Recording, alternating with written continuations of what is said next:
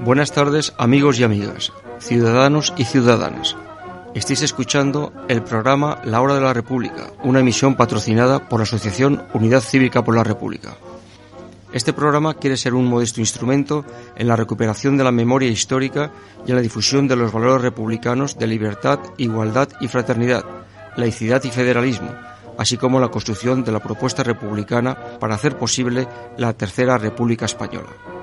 Este programa está abierto a todas las colaboraciones que deseen impulsar el republicanismo y una democracia más participativa y solidaria, y se emite todos los martes de 19 a 20 horas por Radio Vallecas en la FM 107.5 por internet www.radiovallecas.org y también podéis hablar en directo llamando al teléfono 91 777 3928. Thank you.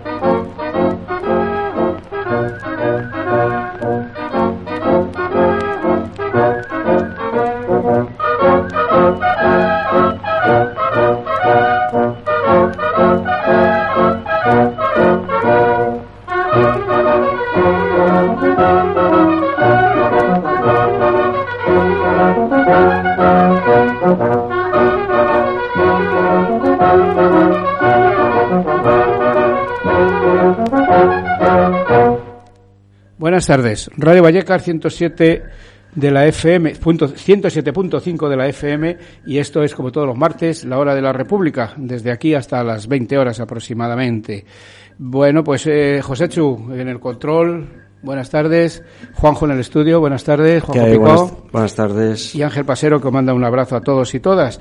Pues teníamos preparado un programa hoy bastante bajo pero bueno, nos va a salir un programa bastante muy bueno, pero teníamos prevista una entrevista, una conexión con Almudena Grandes, la autora del, último trabajo publicado, La madre de Frankenstein, y además teníamos una documentación que nos había preparado Arancha, muy interesante para, para hacer la, para hacer esta, esta entrevista, pero bueno, por aquello del corina, perdón, el coronavirus, pues se ha suspendido el acto y no, te, no contamos con, con Almudena. Eh, para otro momento, sí. Y bueno, pues nada más que saludar a Félix Arana, el responsable de la página web de, UCR, de Cívica por la República, a los, a los compañeros de Radio Rebelde Republicana en Pamplona, a Eco Republicano, que estos están en Miranda, en Miranda de Ebro, eh, a Mundo Obrero Radio y Getafe Radio. Y bueno, pues vamos con nuestro comentario, que como ya llevamos unas semanas, estamos hablando, preparando un 14 de abril en lucha por la Tercera República. Y lo tenemos titulado República es el bien común. Desde Unidad Cívica por la República promovemos el republicanismo en convergencia federal, mediante una política de alianza amplia de cuantos deseen avanzar hacia una tercera república democrática, solidaria, laica, antipatriarcal y participativa. Una república que con, que con independencia de quien gobierne asegure siempre, por su marco constitucional, una acción progresiva a favor de los ciudadanos. Para la Unidad Cívica por la República, la República, valga la redundancia, es una concepción plena, es la democracia a todos los niveles y hace de la participación ciudadana en política, cultura y economía su razón de ser. La República se basa en la búsqueda permanente del bien común y la justicia social. El sistema político que tenemos en España se cimenta en la propiedad particular que hace una familia sobre la jefatura de Estado.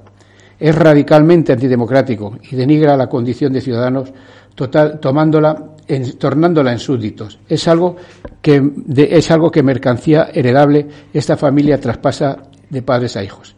Y es algo, somos personas, somos nosotros. La monarquía imperante en España es además fruto de la guerra y la dictadura. Franco instauró a la fuerza lo que el pueblo había abolido pacíficamente el 14 de abril. Esta monarquía, introducida y blindada sin, sin decisión democrática previa en la Constitución de 1978, es, por naturaleza y origen, foco permanente de injusticia, corrupción e inestabilidad. El régimen que se consagró en 1978 es un freno para el desarrollo de España en todos los órdenes social, político, cultural, económico, nacional y plurinacional. La monarquía es problema, la república solución. Frente a la desigualdad y conflicto inherentes al sistema monárquico, república significa vertebración democrática en torno a la libre autodeterminación de una ciudadanía en igualdad de derechos y deberes, en igualdad real de oportunidades. Unidad Cívica por la República trabaja por ello.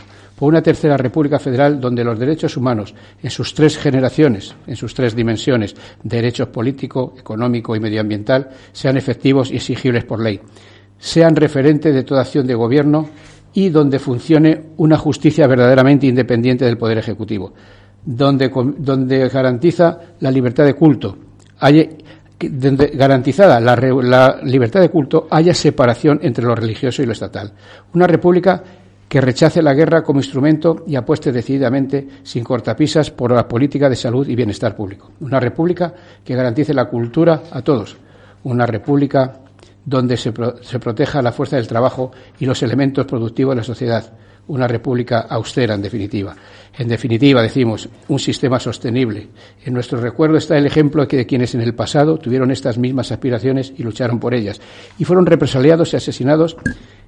En, es paso ineludible para alcanzar el futuro mejor reivindicar la primera y segunda República Española y una memoria histórica integrada en los términos del documento conjunto de los trece puntos mínimos, donde se solicita la condena del régimen de Franco, la imprescindibilidad de sus crímenes, el derecho a saber, el derecho a la verdad, a la justicia y la reparación, y la obligación administrativa a todos los niveles en las labores de localización e identificación de las víctimas, así como la retirada de la simbología y toponimia franquista.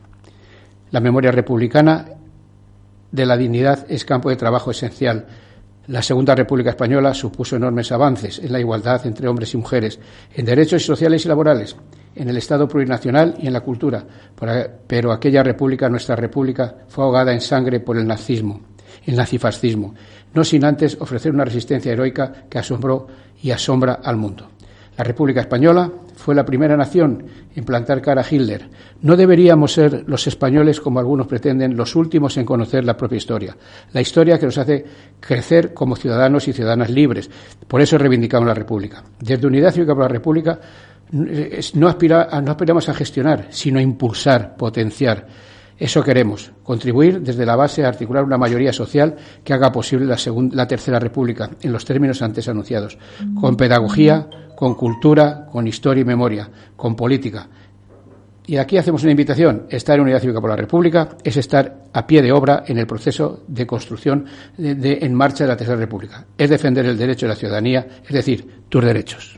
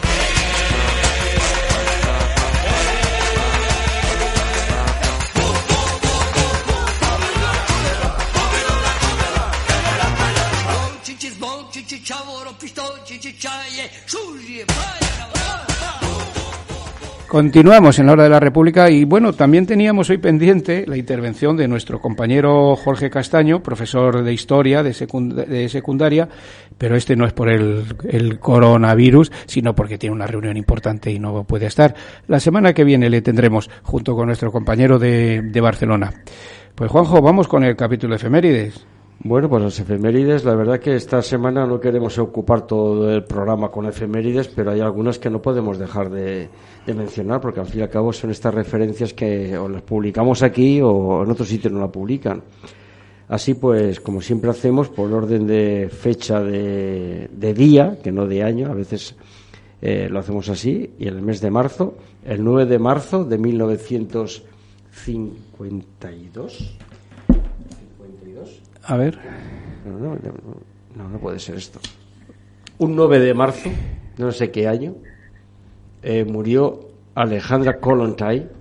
Es una mujer mm, comunista eh, mm, del feminismo, las, las, precursoras del feminismo, y, y, que duda cabe que junto con, pues bueno, con toda la época de mujeres de con Rosa Luxemburgo y muchas más en su momento, pues sembraron que son los fundamentos de este feminismo radical, de este feminismo de clase, y Alejandra Kollontai pues fue una de ellas. Y me confirma aquí Ángel, de sí, el 9 de marzo de 1952 cuando murió Alejandra Kollontai. El 10 de marzo de 1876 fue aquí en España la creación de la Institución Libre de Enseñanza, esa institución de tipo burgués, pero que realmente tuvo un claro afán reformista en implantar una educación basada en la cultura, en la crítica, en la calidad, que buena falta nos haría en estos momentos. En estos momentos en los cuales, pues aunque el Partido Popular dice que siempre que el Partido Socialista entra al gobierno intenta montar una nueva ley de educación, pues es la misma historia que cuando el Partido Popular entra en el gobierno y como ocurrió la última vez, planteó el tema de la LONCE claramente confrontada con todo el estamento de la comunidad educativa. Y es que la educación es clave para la sociedad del presente, clave para la sociedad del futuro. Y de ahí que evidentemente tenga un componente de organización social, de ideología y de cómo organizar una sociedad que sea uno de los elementos claves de cualquier acción de gobierno. La institución libre de enseñanza no es que trascendiera de este tema y se pusiera por encima del bien y el mal, pero sin embargo sembró las bases de una educación de calidad, culta, basada en, el humanismo y basada en la ciencia, es decir, algo que después en la Segunda República también se consiguió, aunque duró muy poco tiempo. El 11 de marzo de 1932, la Segunda República mm, llevó a cabo lo que estaba ya en el artículo 26 de la Constitución, de su Constitución, fue con un decreto de supresión de la enseñanza religiosa en los colegios, en la, escuela pública. Como siempre hemos dicho, es una constitución laica en el sentido de saber diferenciar el respeto a las creencias religiosas de lo que es público de lo que es privado. Y en lo público fue la enseñanza religiosa en las parroquias, en las sinagogas, en las mezquitas, en el salón de trono de los reinos de Jehová, en las familias, pero no en lo público. ¿Cómo no recordar el 11 de marzo del 2004 los atentados terroristas del 11M y que aquí en Vallecas, aquí en el barrio, se llevaron por delante a muchos trabajadores, a muchas personas. Y que aquí queremos traerlo nuevamente en recuerdo a toda esa barbarie terrorista que asoló Madrid en aquellos momentos. Y el 12 de marzo de 1986, fecha triste, triste en la historia democrática de este país, con el referéndum de la OTAN, el referéndum de la OTAN, que se celebró el 12 de marzo, para saber si permanecíamos o no permanecíamos en la nota, en la OTAN, que ya nos había metido el gobierno de Calvo Sotelo, pero que el gobierno de Felipe González, después de haber dicho que saldríamos de la OTAN, al final puso un referéndum para provocar la entrada en la OTAN, incluso con las tres condiciones que puso en el referéndum, las tres que posteriormente incumplió el propio gobierno del Partido Socialista. De entrada no. De entrada no, y de salida tampoco. El 14 de marzo de 1883, la muerte de Carlos Marx, referencia inexcusable de todo el marxismo, junto con Engels, eh, una teoría que está ahí presente y que sirve de análisis de la historia. Y por último, recordar eh, pues bueno, los efluvios de la transición, los efluvios de las torturas, los efluvios de los muertos, y el 14 de marzo de 1978 murió asesinado, apaleado en Carabanchel, el preso Agustín Rueda, cuando hizo lo que tiene que hacer todos los presos, intentar fugarse. Es un derecho de los presos, fugarse. Exactamente. Pues muchas gracias, Juanjo. Un capítulo de efemérides muy, muy interesante. ¿No tenía, ¿Teníamos algo ahí de la bordeta? Bueno, teníamos algo de la bordeta de que también recordar, pasa que se nos hacía muy largo todo esto, ah. que el 10 de marzo de 1935 nació pues otra, otro de nuestros héroes, ¿no? de los héroes democráticos, José Antonio Labordeta, el nacimiento de Labordeta en el año 1935. A veces, señor director, tendremos que ponernos de acuerdo eh, si ponemos efemérides el nacimiento, la muerte, ambos dos, porque si nos metemos ahí, metemos a lo mejor incluso, aunque sea de coña, cuánto tomó la comunión. Exactamente, sí, sí, porque ahí tenemos hoy muertes, muertes, nacimientos, acontecimientos importantes, pero bueno, eso son las, son las efemérides y, es, y, es, lo que hay. Antes hemos escuchado el, un tema es Kalashnikov. Ahora que nos tienes preparado, José Chu. ah, mira, con la bordeta. Vamos a, ah, pues entonces, a tener esta pausa musical. Es que José Chu está el loro. Está en todas, en todas.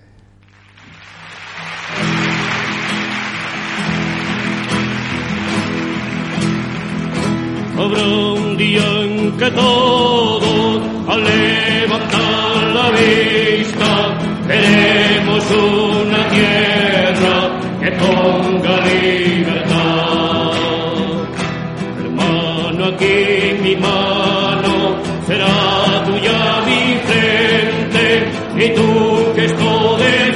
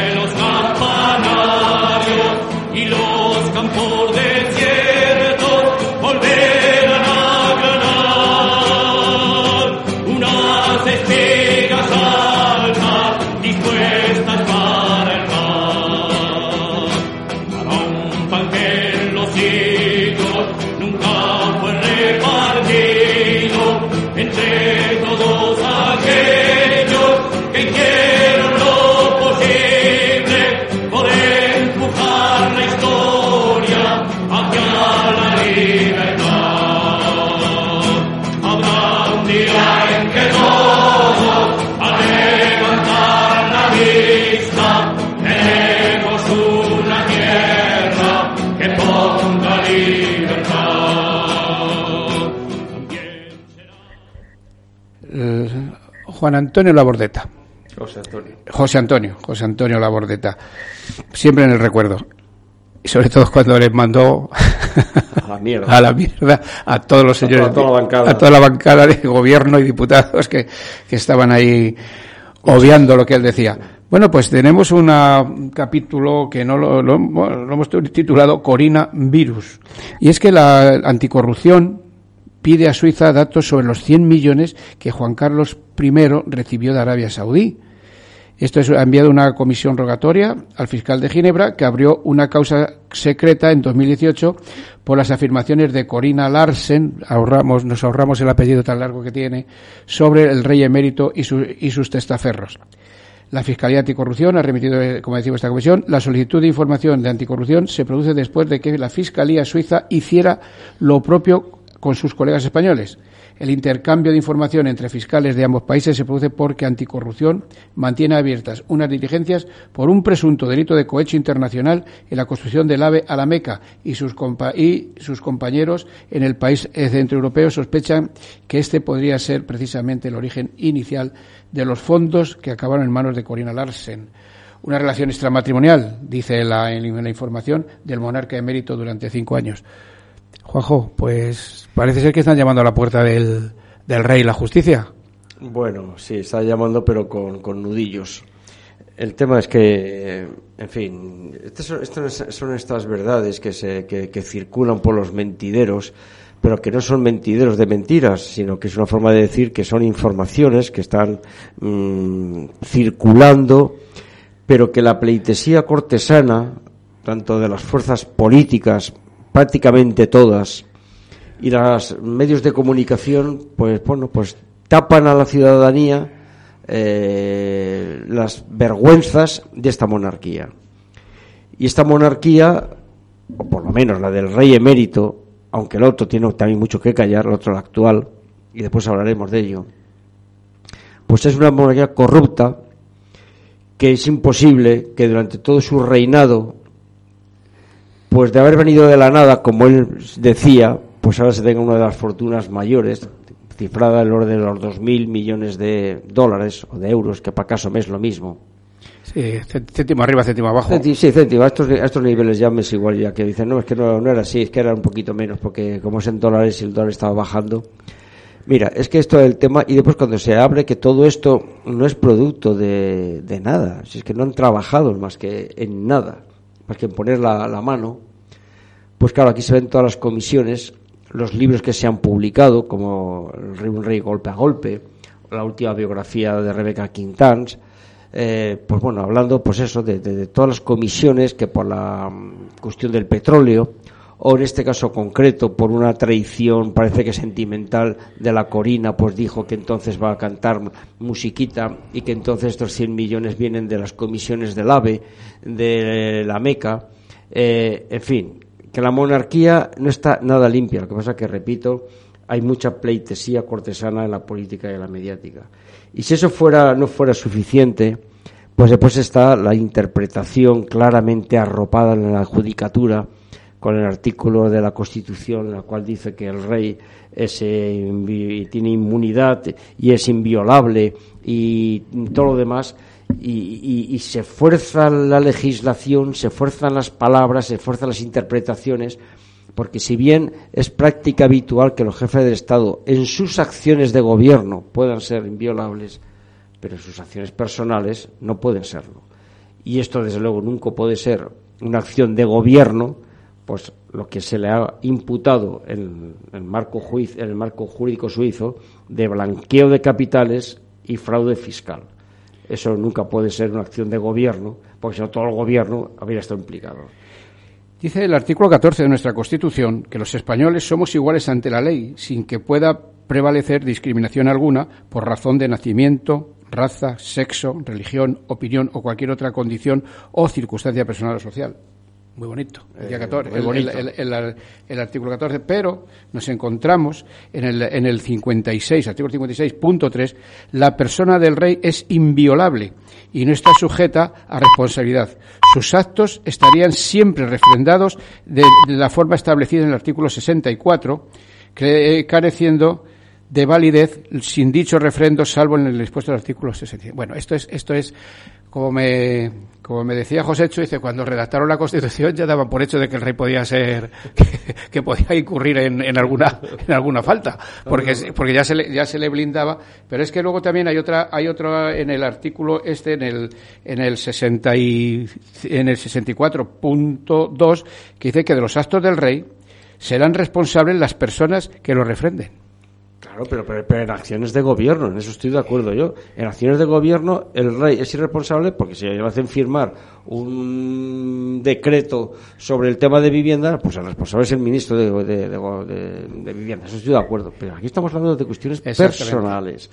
Personales. Entonces, tanto es así que no se entiende, no se entiende cómo es posible que distintas iniciativas que ha llevado básicamente por parte de Izquierda Unida, últimamente por Unidas Podemos, de solicitar información sobre las cuentas de la Casa del Rey, información sobre el tema de los negocios del Rey, información de esta última semana de abrir una comisión de investigación sobre las declaraciones de Corina mm, Van Vincentains de esta, porque resulta que tanto el PSOE como el PP, como Ciudadanos y como Vox han votado en contra de la creación de esta comisión de investigación. Es que ya no solamente es que después de la investigación eso se quede en nada porque es inviolable. Es que ya ni investigar. Bueno, pues como decía Ángel al inicio del programa, pues a ver si resulta que el vice el vicepresidente segundo Pablo Iglesias que parece que tiene en su, cartera eh, las relaciones con el Centro Nacional de Inteligencia, que ahí sí que está todo metidito, pues a ver qué pasa ahí. O a ver si nos tenemos que estar enterando por la, por la prensa extranjera que las tres principales amantes del rey, eh, Bárbara Rey, la Marta Gallá y la Corina de turno, pues bueno, pues han sido las grandes agraciadas, como por ejemplo que se habla, pues eso, en esta investigación de Suiza, los 65 millones de euros que ha pasado Juan Carlos I el emérito a Corina, precisamente como pago, parece ser, de estas comisiones del, del, AVE. Los dos millones que le pasó a Marta Gaya, que ha sido el amor platónico, bueno, platónico, más que platónico, el amante de siempre de, Juan Carlos, todo eso según la prensa. Y prensa que, bueno, que de vez en cuando pues hay movimientos y tal. Y yo en esto, para acabar, Ángel, pues claro, me, retrotraigo un poquito para atrás, para atrás y esta pleitesía cortesana tuvo su punto álgido en el tema de la abdicación de Juan Carlos en, Felipe VI. Cuando ahí, en una conjunción entre la monarquía, la Casa Real, Rajoy, el PP y el PSOE por Rubalcaba, pactaron la abdicación porque sabía que la monarquía no aguantaba. Es decir, que el PSOE también es copartícipe del mantenimiento de todas estas cosas. Por eso no me extraña que ahora en la comisión de investigación haya votado en contra, porque claro, es que es tapadera de todas estas velidades. Sí, porque además hay un debate de que si el rey emérito ya no es el, ya no está blindado, ya no eh, ya ya no le no le acoge eso de la inviolabilidad. Pero eh, yo quiero recordar que cuando el rey Juan Carlos I abdica, inmediatamente el PSOE y el, y el PP en el gobierno eh, sacan una, un decreto ley por el cual sigue blindado y protegido el rey. Y, le pasan, y como eso ya no está en la Constitución, le pasan la, la, interpretación legislativa de la inviolabilidad, en ese caso, al Tribunal Supremo. Y de tal manera que el Tribunal Supremo es, digamos, la Constitución bis para el rey emérito. Entonces, claro, esto fue una tapadera. Y esto, pues a mí lo que me da pena, me da pena democrática y pena histórica, es que lo mismo que en el transcurso de la historia, ahora nos enteramos de toda la parafernalia del, Alfonso XII, el Alfonso XIII, el Menganito, lo que sea, que tengan que ser las mm, generaciones futuras las que se enteren de las tropelías de lo que ahora sabemos pero que no tenemos capacidad, al menos de estos micrófonos, de sacarlo a la luz pública. Por eh, hablar del 23 de febrero, que eso es otra, historia. Otra, historia que está ahí. Ya, ya hablamos una vez con el coronel Martínez Inglés le, vamos a volver a invitar para que, porque ahora también ha escrito algo a propósito de toda esta escandalera. Muy interesante siempre. Decías, eh, cuando hablábamos del CNI, bueno, parece ser que Pablo Iglesias, y el oyente sabe que no es precisamente un personaje al que yo tenga una, una gran devoción, eh, pues por su condición de vicepresidente puede estar en la comisión que controla que, que está en el CNI. Esto ha levantado muchas ampollas porque a ver de qué se va a enterar este. O sea que ya, empezamos a ponernos la venda antes de que llegue la piedra. Pero es que la Larsen, la Corina, testifica ante la Fiscalía Británica que el CNI se gastó millones en una campaña de desprestigio contra ella, ante el convencimiento de que posee secretos de Estado. Esto ya los secretos de Estado es que, vamos, no vamos a decir lo que tenemos nosotros. ¿eh? Pues tú fíjate, eh, eh, he estado oyendo una grabación que el CNI le hizo al rey, eh, una grabación pirata, pero que el CNI le hizo al rey hablando cuando le dijeron, oye, Majestad, usted se está pasando un poquito en las apariciones públicas con Marta Gallá. y aquel dijo que bueno que él hace lo que salga de la gana y que ya veremos lo que pasa con fin y esa grabación existe desde el año no sé cuántos. Yo la estaba oyendo el otro día. Es decir, que es que en las cloacas del Estado, que a veces son cloacas, pero a veces son archivos, pues es que existen cosas que, bueno, que, que, la democracia no, no, las controla. Y a mí todo esto lo que me lleva es que, que la segunda, la tercera república tiene que dar salida a toda esta pobredumbre de la monarquía. Porque otro día hablaremos de el Felipe VI, porque claro, el Felipe VI a lo mejor todavía no se sabe, o porque no ha ocurrido, todas estas corruptelas de su, del emérito. Pero claro, los silencios y el ser copartícipe, pues digamos que, que todo habrá que hablarlo. Sí, es que esto es, es, un, es un culebrón que con Corina que se extiende también al ex director del CNI, a Félix San Roldán, por encubrir y amenazar presuntamente a la antigua pareja del monarca para que no desvelara irregularidades. Bueno, esto, es un culebrón de, mucho cuidado, pero es que además hay testaferros, testaferros en, todo esto como Álvaro de Orleans Borbón, que ojo, según, las, según la información que tenemos, como domicilio pone Palacio de la Zarzuela, eh, código postal 28071, Madrid. Pero si es que se, lo, que, lo que se ha publicado esta semana, después de esta semana, de, la, de las cuentas en el paraíso que tiene el emérito en el, a través de los testaferros en Panamá. Pero ¿cómo es posible que esto? Claro, lo que pasa es que como esta semana hay la vorágine del, del ¿cómo se llama? El cobativirus este, ¿cómo? El, el coronavirus. El coronavirus, pues resulta, pues, en fin, que no se habla de esto. Bueno, pues a lo mejor es más importante para la ciudadanía esto otro, pero para nosotros es más importante este tema. Ha coincidido en el tiempo la investigación que está haciendo en Suiza. Bueno, pues como eso está ahí, pues espero que cuando se apague, el coronavirus este, pues que, surja nuevamente, que las fuerzas políticas metan mano a esta, situación. Es, un tema de limpieza democrática. Vamos, y que, que, se caigan los ídolos, como que se nos ha fabricado aquí con el tema de la monarquía y el Juan Carlos. Es decir, la República es una cosa que tiene que limpiar todo este tema, además de favorecer otros valores democráticos. Este, cuando hablamos este de príncipe de Orleans, tiene su residencia fiscal en Mónaco.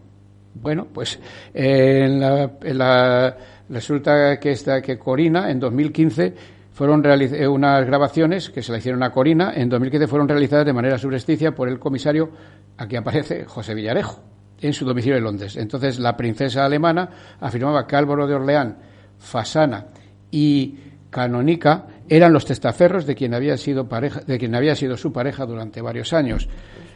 Ubicación del domicilio de Orleán, pues sí, pues tenemos hasta la dirección, pero bueno, tampoco va, tampoco va a ningún lado. Nada, pelillos, pelillos a la mano. Entonces, bueno, pues esto, esto, esto, esto es lo que hay y esto es lo que se está investigando y vemos hasta dónde llega porque la comisión, como tú bien has dicho, no va, no, no tiene recorrido porque ya se ha echado para atrás. Claro, tú fíjate, Ángel, la contradicción que puede ocurrir que aquí en España se niega hasta la comisión de investigación, ya, fíjate ni eso, y que puede ser incluso judicializado por la justicia suiza. Eh, sí. Así es. Pues vamos con una pausa musical y vamos a hablar de Valencia, que es la tierra de la flor, de la luz y del amor, y además ahí nació Juanjo Pico. Eh, evidentemente. Una, una, una, una eminencia. Eh, valenciana. Eh, valenciana nacional e internacional. Sabes que te apreciamos un montón. Dale, Joséchu.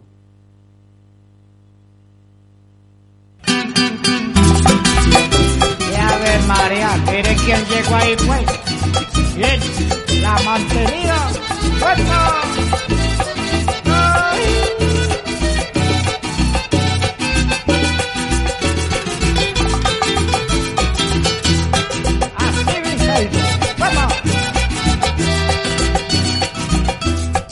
Hombre, conseguí una moza, que pa' variar un poco. Ajá. Pero me dio vuelta seca, esa mujer me tiene loco. Siempre hago lo que ella quiere, pues me tiene dominado.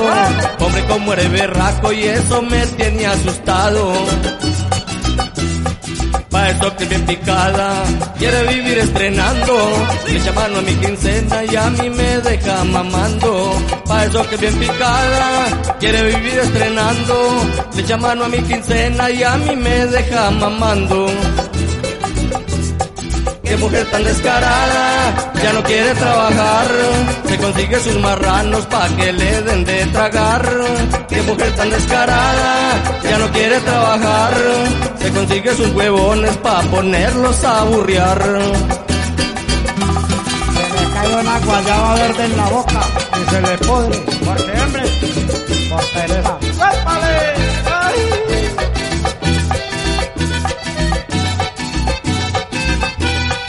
Un saludo para Pico Díaz.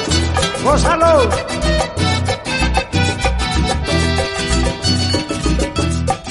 Hombre, eso nos pasa a muchos por ponernos de avispaos. Cada que vamos por lana salimos atrasquilados. Ya no me quiere dejar con que sostener mi hogar. Todo peso que me gano se lo tengo que entregar.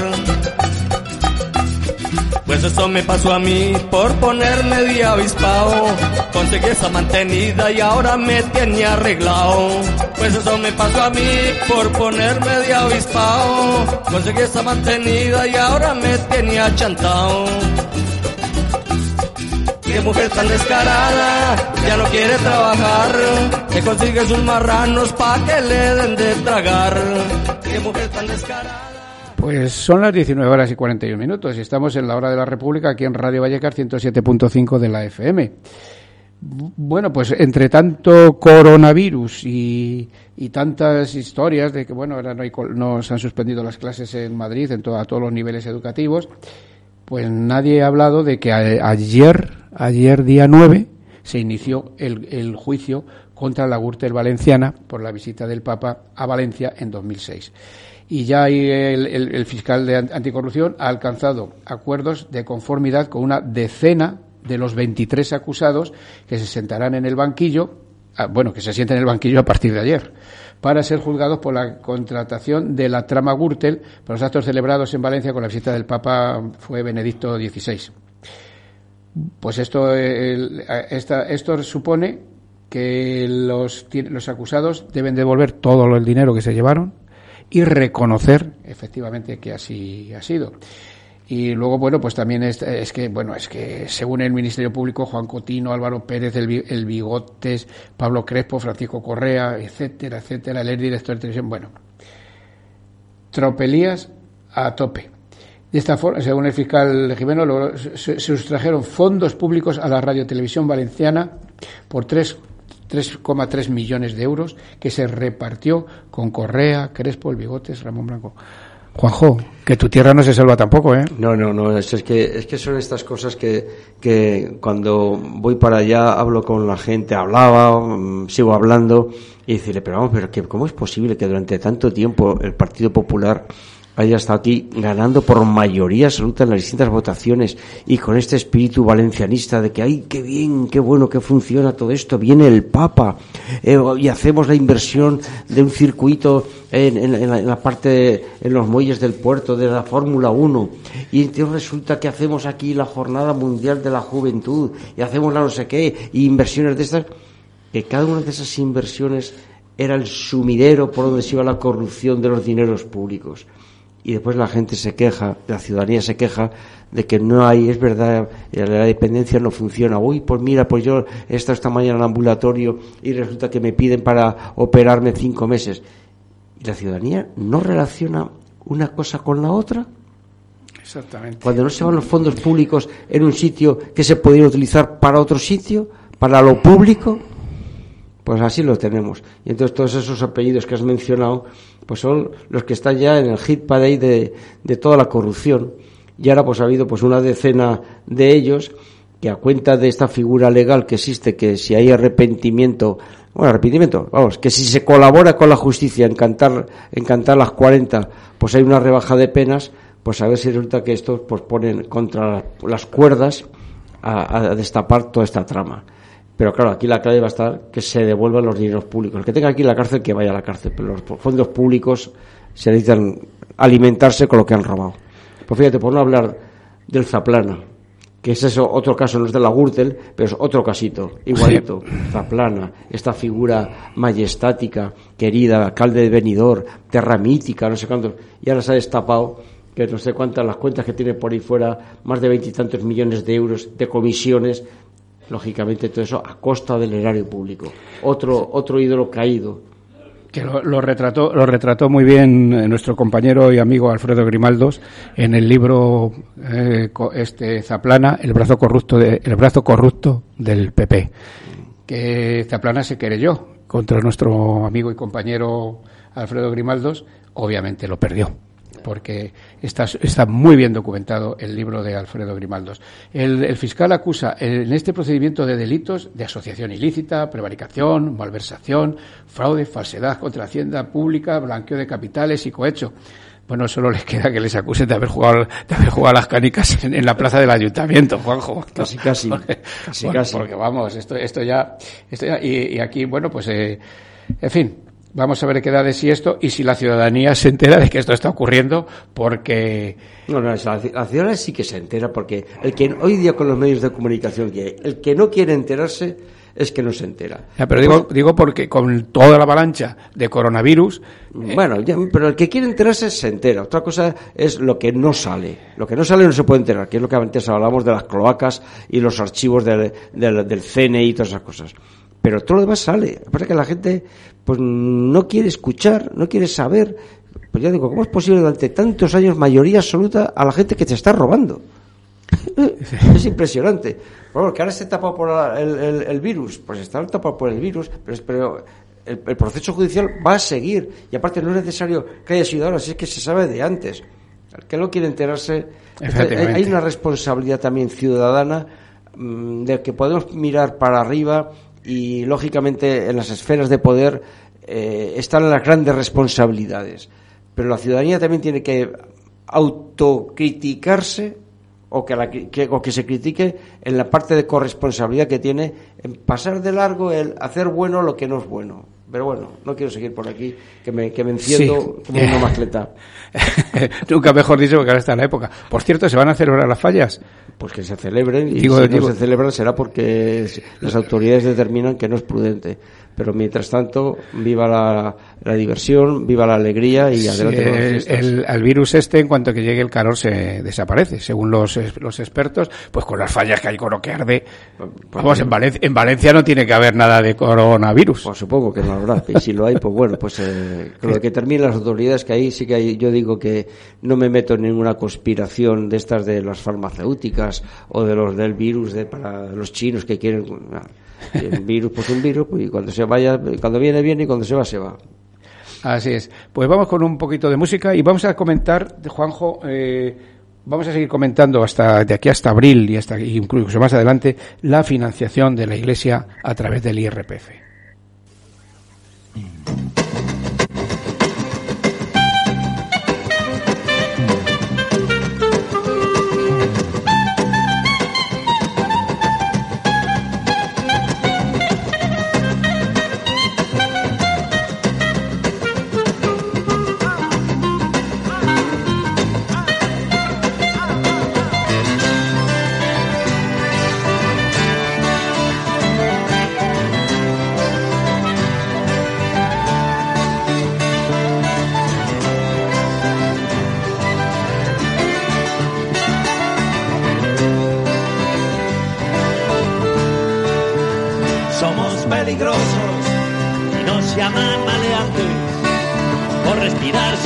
Por tirar siempre pa'lante. Es que no se enteran que no vivimos de ausencias, que lo que falta se inventa, que en el barrio sobra ciencia. Y hay que decir al que no se acuerde, la esperanza es esa puta que va vestida de verde. La esperanza es esa puta que va vestida de verde.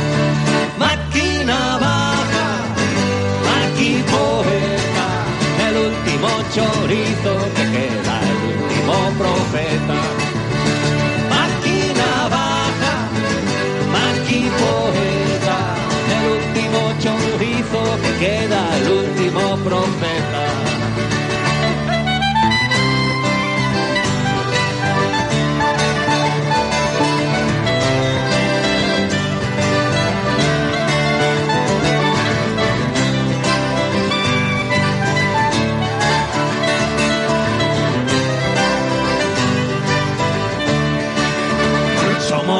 Peligrosos, aquel que pide paciencia, al que nos manda al infierno, a ese que compra conciencia. Y es que no se entera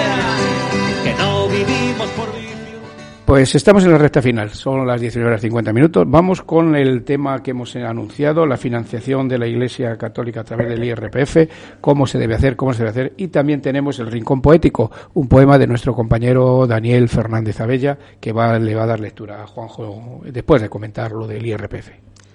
Bueno, lo de IRPF, eh, estaba comentándolo yo con Ángel, que el día 1 de abril eh, mm, se empieza la campaña anual de la Agencia Tributaria para la creación de Hacienda. El 1 de abril empieza ya aquellas personas que quieran presentarlo por Internet. Cada día son más las personas contribuyentes que lo presentan por esa vía. Y el 13 de mayo, pues ya pues eh, vía presencial, es decir, yendo a las oficinas de, eh, de Hacienda y presentarlo allí. Y desde Europa Laica, pues queremos estar mm, arrancando ya la campaña y explicando a la ciudadanía de la propuesta de por qué dentro del IRPF sugerimos, solicitamos, pedimos que no se marque ninguna de las dos casillas que aparecen en la declaración de la Hacienda, una que es la asignación tributaria a la Iglesia Católica y también la asignación tributaria a fines sociales.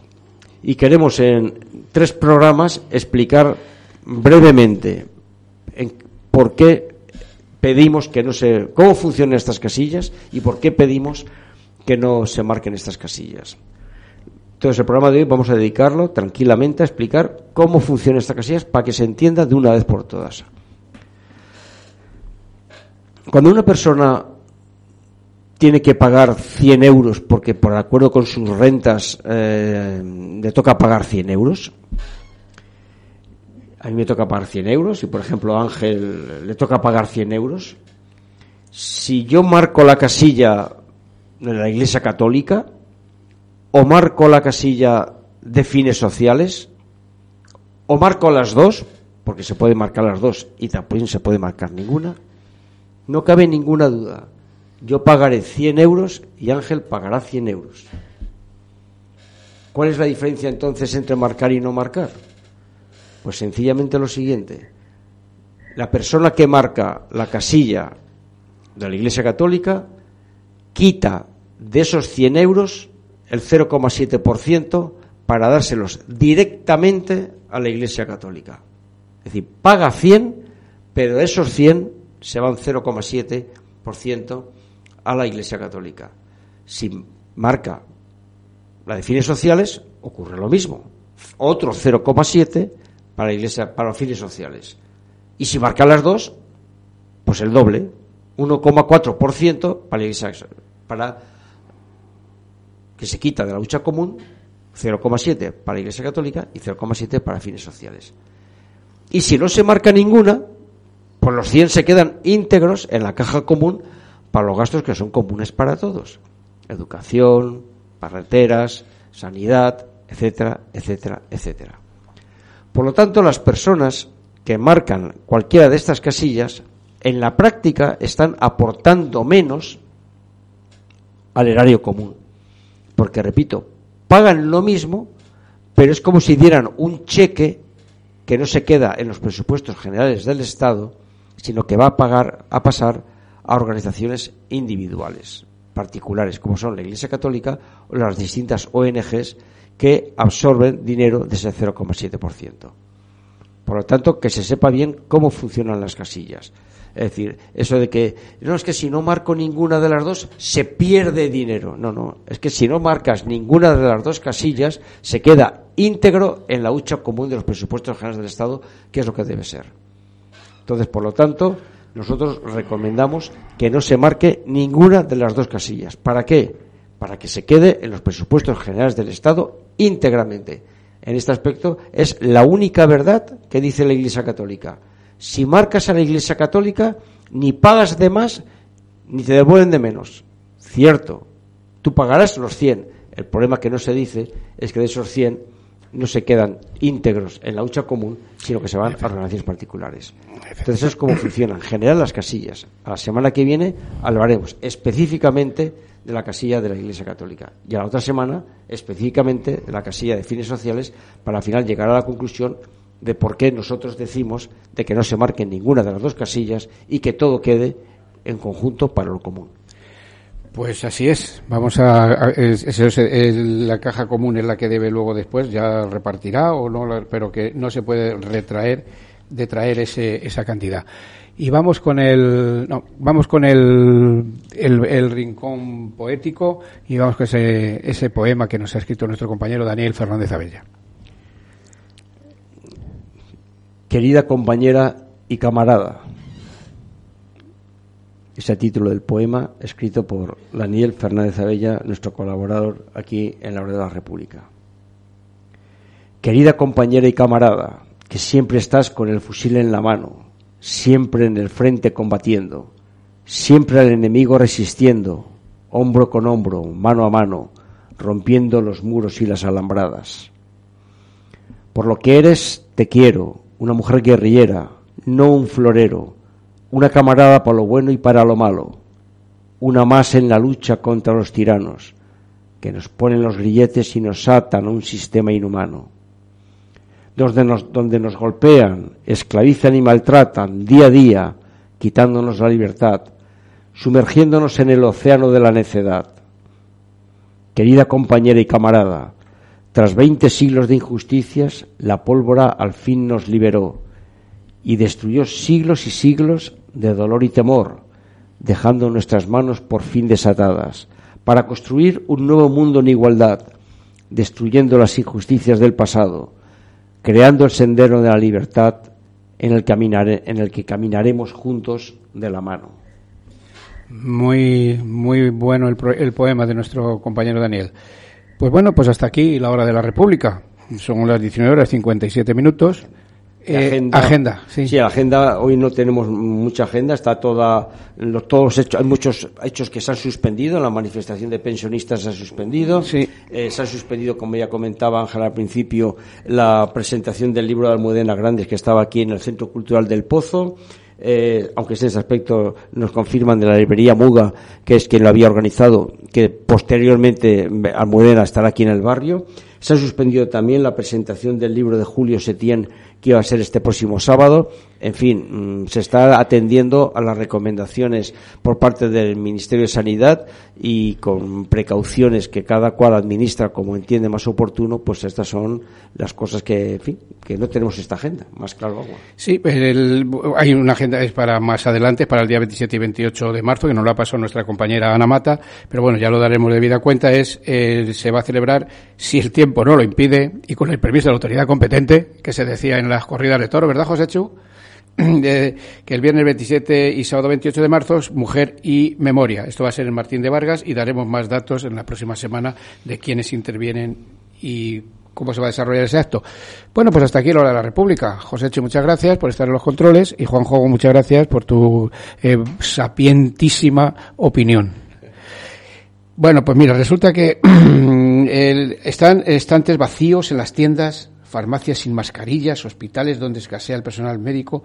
Y no hablamos de Venezuela ni de Cuba, ¿eh? Estamos hablando de Madrid, de Madrid y de esta España del siglo XXI. Hay una sensación de alerta generalizada, como si no nos contaran todo. Miedo, histeria, histeria colectiva provocada por los mismos pirómanos de siempre que han inundado sin control todos los medios. No tendremos para llegar a fin de mes, pero tranquilos, hay coronavirus hasta en la sopa para desayunar, almorzar, merendar, cenar y vuelta a empezar en todas las cadenas de televisión y medios de comunicación. Las cifras no son alarmantes, al menos no todavía. La mortalidad del COVID-19 y el riesgo de contagio es mucho menor que el de la gripe común estacional. Dicen que todo esto afecta de manera muy negativa a los mercados financieros. Al gobierno, el gobierno trata de ayudarles a seguir ganando más dinero. El capitalismo salvaje y liberal culpable de la mayor pandemia de la historia, y no se habla de ella, y decimos la mayor pandemia de la historia, es el hambre en el mundo. Esos 8.500 niños que mueren de hambre, que mueren de hambre todos los días, es la ley del mercado. Solo pedimos y solo pedimos la implantación de la República de los trabajadores y de las trabajadoras, terminar con la monarquía, con la sociedad de, alta, de alta alcurnia, con la barbarie capitalista. Por eso pero eso está a nuestro alcance si nos organizamos y luchamos. El género humano ha de despertar y luchar por un mundo nuevo y más justo. No me quisiera despedir, permitírmelo, de leer un artículo de la Constitución que es que me gusta mucho. Es en el título octavo, que se titula Economía y Hacienda, el artículo 108, en el punto uno. Dice, toda la riqueza del país en sus distintas formas y sea cual fuere su titularidad, están subvencionadas al interés general. Hasta la próxima semana, si el padre de Lenin quiere.